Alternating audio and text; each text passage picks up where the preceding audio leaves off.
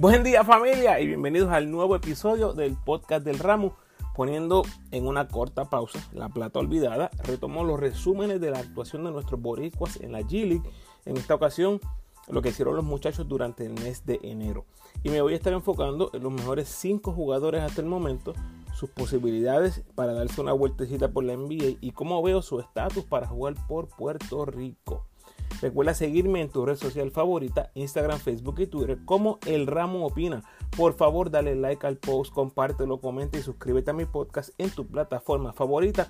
Además, me puedes enviar tus preguntas o sugerencias a elramoopina.gmail.com o en cualquiera de mis redes sociales. Puedes apoyar al ramo convirtiéndote en patrocinador del podcast y lo puedes hacer a través de Anchor con 10, 5 o 1 dólar al mes. Agradecido por tu sintonía. Que disfrutes. Muy bien, hoy me voy short and sweet. Vamos al mambo. Comenzamos con el más destacado Tyler Davis que comenzó el mes de enero eh, finalizando su participación con los capitanes de Mexico City. Jugó muy bien esos últimos dos partidos. 16.5 puntos por juego, 11 rebotes por juego, 3 tapones por juego. O sea, acabó en una buena nota.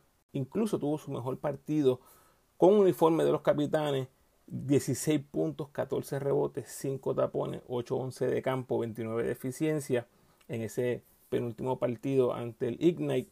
Y yo creo que sin lugar a dudas ese performance le permitió tener ese nuevo contrato con los Legends de Texas, las leyendas de Texas.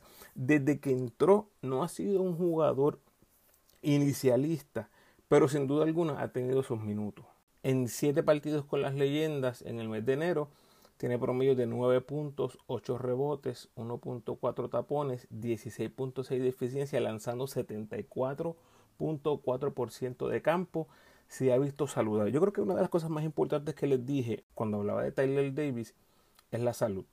Fíjense que en noviembre fue la última vez que perdió algunos partidos con los capitanes, pero desde que regresó a cancha el 5 de diciembre con los capitanes, no ha perdido ni un solo partido, se ha visto muy saludable, ha puesto excelentes números en todos, Corillo, en los 19 partidos que ha visto acción en la G ha tenido eficiencia en doble dígito, su estancia con los capitanes 18 de eficiencia, su estancia con las leyendas 17 de eficiencia. Eso me dice que ha sido un jugador muy productivo sin importar el tiempo de juego que le han dado jugó 25 minutos por juego con los capitanes, ahora está jugando 21 minutos por juego con las leyendas. Ahora, lo que más nos importa a nosotros, obviamente queremos ver a un Tyler Davis saludable, productivo, eficiente, pero lo que queremos realmente es saber si va a jugar con la selección de Puerto Rico. Y aquí es que yo creo que está lo interesante en el caso de Tyler Davis. Ya vimos, tenemos una nueva administración, al menos en el lado técnico, con la selección de Puerto Rico, pero, pero, pero, pero, no hemos escuchado nada todavía en cuanto a Taylor Davis. Fíjense que escuchamos de José Alvarado, ya se dio a conocer que hay conversaciones y parece que hay cierto tipo de deseo de parte de Alvarado para jugar por Puerto Rico, pero no hemos escuchado nada de Tyler Davis. ¿Qué me dice esto, amigo? O por lo menos cuál es mi interpretación de todo esto. Es que no hay comunicación. Y si hubo comunicación, no hay interés. Todos sabemos que el caso de Tyler Davis ha sido uno complicado. ¿sí? Si fuéramos a hacerle eh, un estatus en Facebook, eh, diría que nuestra relación, Federación y Tyler Davis, it's complicated. Porque realmente no, no hemos sabido concretamente cuál es su postura con la selección todos nosotros los fanáticos entendemos contra. Tienes una gran oportunidad para mostrar tu talento, para mostrarte en el nivel internacional, en competencia FIBA, pero ha decidido no hacerlo por X o Y razón. Ahora, con Nelson Colón al mando, eso aumenta las posibilidades o las disminuye o las limita. Yo creo que, honestamente, no creo que tenga nada que ver con Nelson Colón y sí con la administración o con la, con la cabeza de lo que es la Federación de Baloncesto de Puerto Rico. Yo creo que ahí realmente hay una relación lacerada, hay una relación quebrada y honestamente el ramo, mi opinión, yo no lo veo pasando al menos a corto plazo. Ahora, a largo plazo es otro cantar, definitivamente es otro cantar. ¿Por qué? Porque mientras pasa el tiempo, ya hemos visto los jugadores van cambiando su mentalidad, va cambiando su perspectiva, todo depende realmente en qué situación estos jugadores se encuentran, ya sea situación mental, situación económica, situación de trabajo, eh, de qué tienen a su disposición. Y yo creo que honestamente va a llegar el momento en que Tyler Davis va a ver el beneficio de jugar por la selección de Puerto Rico. Eso es lo que todos en nuestro pensamiento como fanáticos, incluso la federación, siempre ha visto como algo del momento, como su situación realmente actual, que le va a beneficiar muchísimo jugar con la selección, pero obviamente él no lo ve así. Así que por ahora yo no lo vería posible, pero, pero, pero, el verano se acerca por ahí con dos competencias, un tiempo donde muchos de estos jugadores están buscando trabajo, no creo que su futuro esté en piedra en la G League, aunque indudablemente sus demostraciones ¿verdad? han dejado un buen sabor, tanto en capitanes como en las leyendas. No sé si eso se va a convertir en una oportunidad de NBA, pero en lo mínimo para él debería estar viendo futuro en la G League, si ahí es donde se mira, obviamente el dinero es menos, pero futuro en la G League, o si se abre la posibilidad para los torneos de verano de la NBA y obviamente alguna invitación al campo de veterano. Vamos a estar bien pendientes porque sin lugar a dudas Tyler Davis es un caso súper, súper, súper especial. Bueno, hablé de Tyler Davis separado, ¿verdad? Lo que fue el mes de enero con los capitanes y con las leyendas. En general fue el boricua más destacado. Sus números en conjunto en enero. 11 puntos por juego, 8 rebotes, 1.8 tapones, 18 puntos de eficiencia. Lo hicieron el boricua más destacado de este mes. En segundo lugar, tenemos a Ethan Thompson con los Windy City Bulls. Una cosa bien peculiar pasó con Ethan Thompson Tuvo un mes de noviembre excelente, 17.5 rebotes, 4 asistencias, eh, buenos porcentajes. En aquel momento les dije, lo único que le está impidiendo Ethan Thompson, tal vez estar más en la mirada de esos equipos de NBA para darle un brequecito de 10 días, es el triple, estaba tirando 30%. Miren lo que pasó. Ahí llegó una ola de COVID en Chicago, eh, que atacó a los Bulls desde el equipo grande, atacó a los Bulls, el equipo Finca. Ellos prácticamente no jugaron en todo diciembre. O sea, estuvieron más de un mes inactivos. Dependiendo de lo que ellos estaban haciendo, ¿verdad? Entre ellos, a lo mejor estaban entrenando solos, a lo mejor los que dieron negativo estaban practicando, pero no hubo ningún tipo de práctica, pensaría yo, ¿verdad? 5 en 5. ¿Qué pasa? Regresan a principios de enero y ha tenido un, un buen mes, Ethan Thompson, pero para nada similar a lo que tuvo en noviembre. Sus numeritos en enero, de nuevo, es el segundo más destacado en este mes, pero vamos a ver algo bien interesante aquí. 14 puntos por juego, 4 rebotes, 3 asistencias, un steal, un tapón para 14 de eficiencia. Su porcentaje de campo, 42%, 82% del tiro libre, pero en los triples 21.4, 21% en triple en el mes de enero, aún más bajo de lo que fue su porcentaje en el mes de noviembre cuando lanzó 30% como les dije. Y yo creo que este es el red flag más grande. Y no tanto es red flag, porque yo creo que red flag, es rápido que usted escucha red flag, usted piensa en, en cosas negativas quisiera verlo desde otro punto de vista. Yo creo que esta es la oportunidad más grande que tiene Ethan Thompson. Él siempre ha sido un buen lanzador de tres puntos o un lanzador decente, pero ha tenido muchos problemas con el triple largo en, ¿verdad? en la NBA o en la G League en este caso. Y aunque sus minutos se han mantenido bastante arriba, fíjese que al principio de la temporada estaba jugando 34 minutos por juego y ya en esta segunda etapa tal vez como lo voy a llamar, la primera etapa fue en el de noviembre, la segunda etapa ahora el 2022. Sus minutos han ido disminuyendo poco a poco. Ya está en los últimos seis partidos, cinco de ellos ha jugado por debajo de 30 cuando en sus primeros 13 juegos todos estuvo por encima de 30 minutos. Y evidentemente yo creo que esto se debe a su baja producción en el tiro largo. Es algo que va a mejorar, claro que sí, por eso es que le mencionaba, no tanto lo veo como un reflex, sino como una oportunidad. Este tipo de cosas son los que los jugadores van a trabajar arduamente en el off-season. ¿Qué significa esto para Puerto Rico? Que es la pregunta que de nuevo vamos todos a llegar. Ahora mismo veo difícil esa oportunidad que se le dé el NBA. Se le puede dar, claro que sí, como cualquier otro, como se le dio a Page, como se le dio al Info, se le puede dar. Simplemente lo que tú necesitas es que un equipo mire algo en ti que ellos desean explorar. Si no se da, ya sabemos lo que Ethan Thompson va a estar trabajando en el off-season. Va a ser el triple. Dudo mucho que vaya a someter su nombre para el draft del BCN. ¿Por qué? Porque como les he dicho antes, está muy cerca. Es un inicialista jugando en la G Está muy cerca de llegar a la NBA. Y cuando tú miras esto, esto que yo les he dicho desde, desde noviembre, cuando empezamos a hablar de estos jugadores, él lo que necesita es mejorar ese triple y no tengo ningún tipo de duda. Alguien va a venir a tocar a la puerta. No tengo ninguna duda. Y aún mientras ha estado struggling, como les mencioné, tiene dos partidos sobre 20 puntos en el 2022. Tiene cuatro partidos sobre 20 de eficiencia. O sea, sus números están ahí. Lo único que recalco es el tiro largo. Cuando ese tiro largo mejore, definitivamente él va a tener más posibilidades.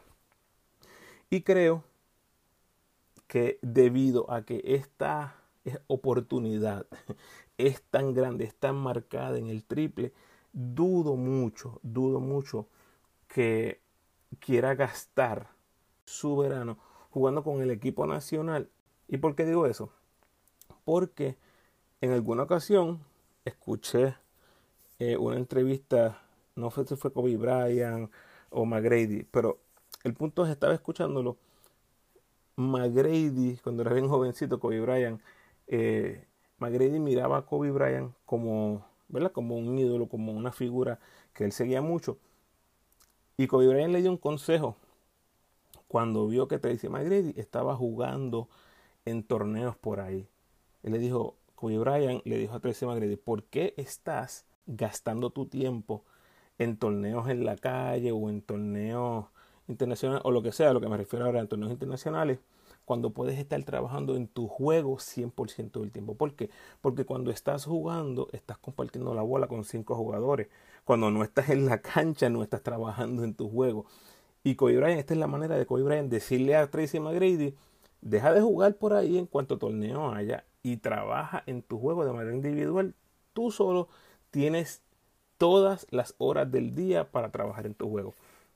No estoy diciendo que esto es lo que esté pensando yo entonces, pero esto es lo que yo entiendo que sería lo mejor para él desde el punto de vista profesional, mirando a futuro lo que él quiere ser en la G-League. Yo veo muy difícil que a estas alturas y tanto esté pensando en salir de la G-League para irse a Europa o a otras ligas en el mundo.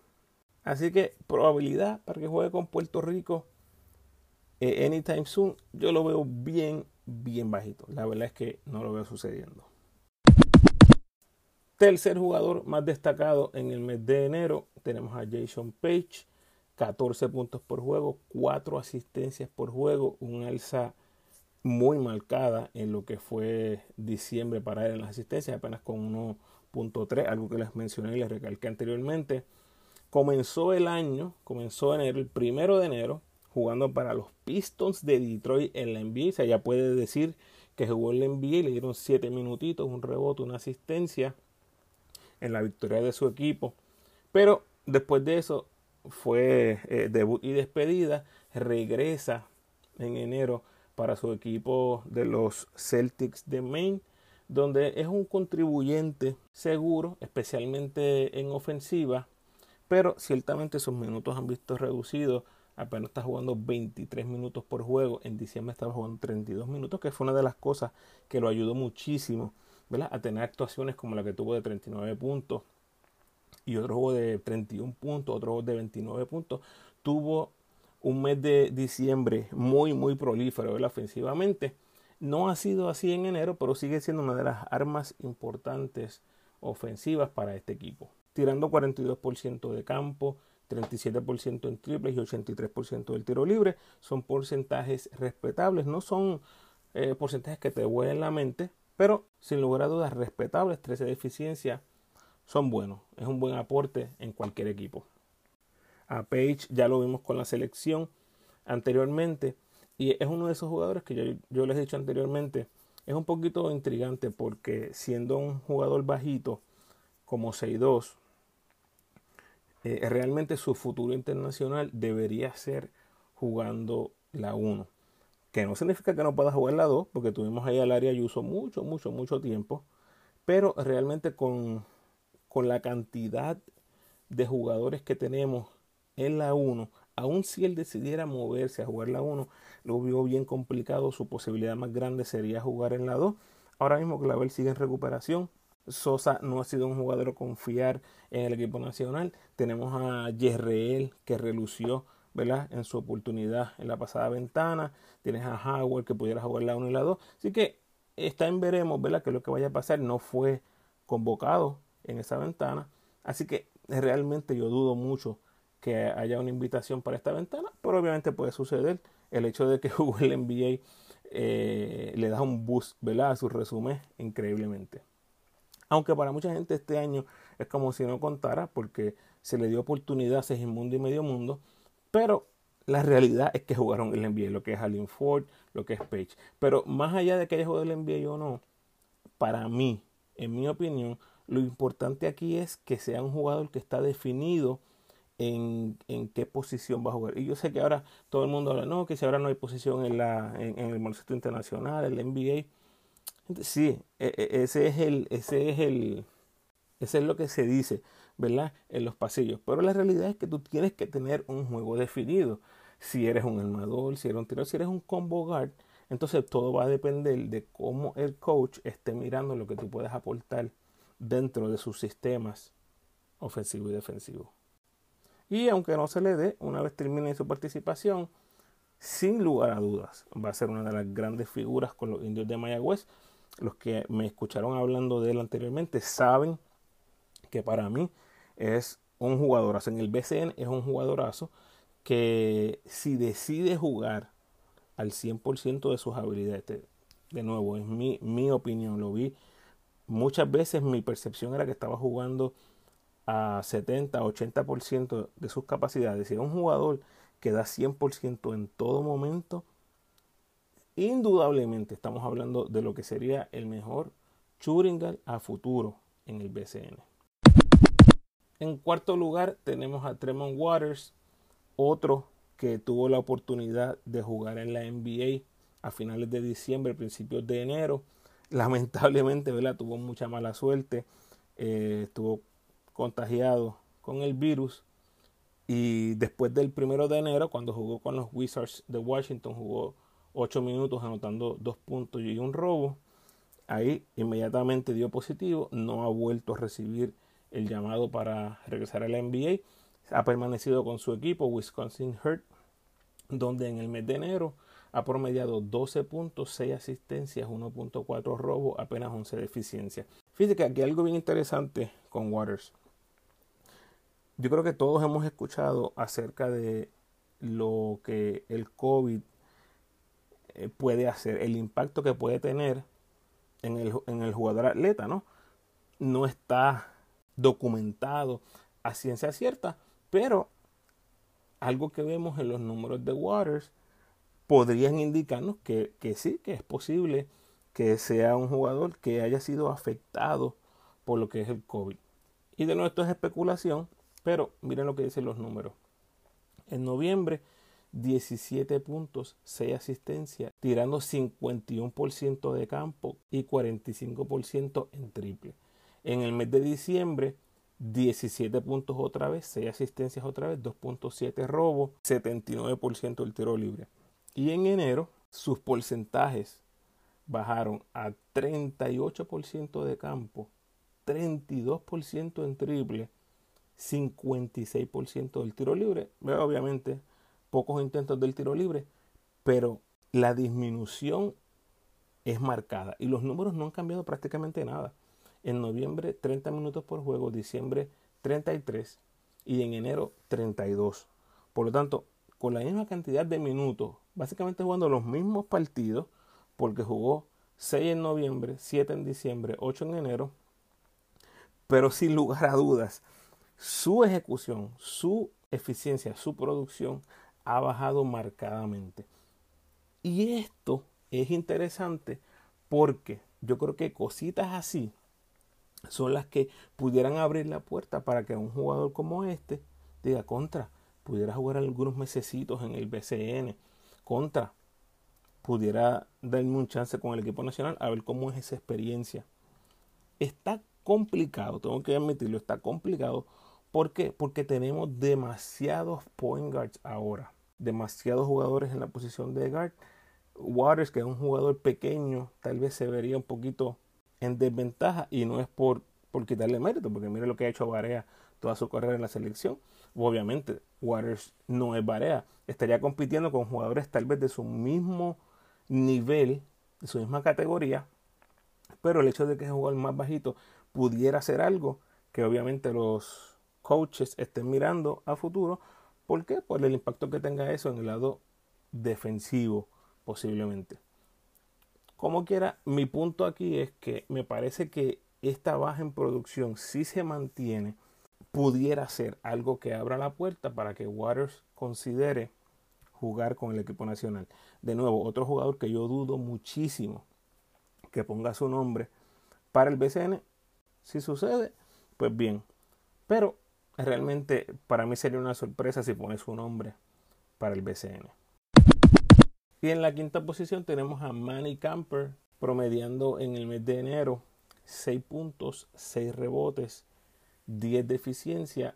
Un jugador realmente con un rol minoritario ahí en el equipo de Denver. Un equipo que ha hecho increíbles contrataciones de agentes libres, entre ellos Aya Thomas, entre ellos la Stevenson.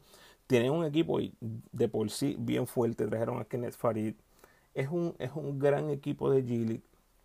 Han traído jugadores, han llevado muchísimos jugadores a la NBA y esto ha tenido un impacto directo en los minutos de camper. Han subido, han bajado, ha jugado tanto como 43 minutos a principios de, temporada. hay juegos que no ha visto acción, que ha visto 5 minutos, 11 minutos. Entonces, aunque ha sido un contribuyente continuo para este equipo, realmente no es un jugador que la ofensiva está diseñada para él y que prácticamente todo lo que tiene que hacer él es buscar ese rebote ofensivo, buscar eh, anotaciones eh, sin el balón, el movimiento sin el balón, su agresividad en defensa, su agresividad buscando rebotes ofensivos. Es de la manera en que él puede poner esos numeritos de rebotes y puntos en el box score. A pesar de eso, ¿verdad? un jugador que ya lleva 22 partidos en la G League, eh, porcentajes bien por debajo de la norma. Tal vez eso es lo que le ha impedido tener más minutos, pero sin lugar a es un contribuyente. En general está anotando 6 puntos con 6 rebotes, un steal, 10 de eficiencia. Eso es en los 22 partidos en esta temporada. Y ya se habla por ahí, o se rumora, de que es un jugador que posiblemente ponga su nombre para el draft del BCN. Un jugador que le va a sacar mucho beneficio, mucho beneficio a jugar en el BCN. Bueno, ahí estamos, ese es el top 5. Los que se quedaron fuera para este mes fueron Alin Ford, Philip Wheeler y Jordan Murphy. Qué bueno que Murphy pudo integrarse a lo que es la G con los Spurs. Ahora el que nos quedó fue Taekwondo Rolón. Ojalá, ojalá se una oportunidad por este año y si no, pues lo veremos el año que viene. Bueno, hasta aquí llegamos, mi gente. Volvemos a hablar del tema a principios de marzo, cuando tendré el recap de febrero. Hablamos. Gracias por sintonizar, Corillo. Este es el tercer resumen de los muchachos en la Gili. Así que si te perdiste el resumen de noviembre y diciembre, a los cuales hice referencia durante el podcast, puedes darte la vuelta por los episodios 94 y 98. Por favor, ayúdame compartiendo este episodio en tus redes sociales y con todos los fanáticos de nuestros jugadores boricuas jugando en la Gili.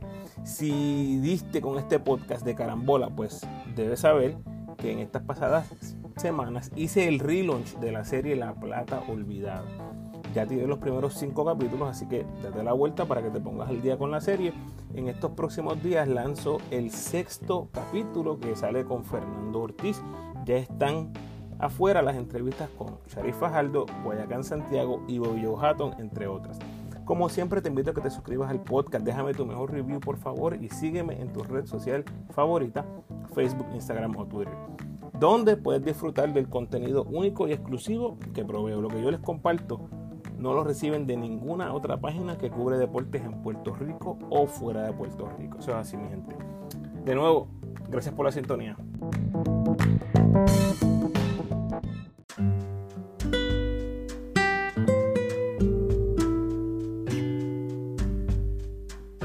El pensamiento de hoy.